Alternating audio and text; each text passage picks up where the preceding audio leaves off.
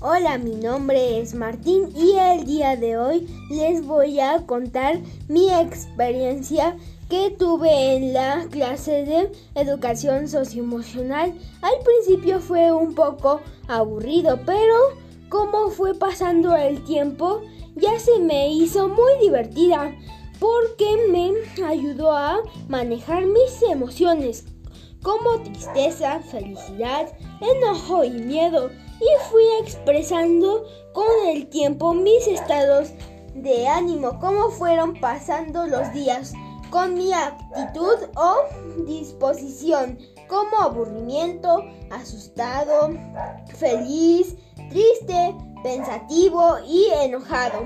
Gracias Miss Mimi por su tiempo y dedicación que me brindó.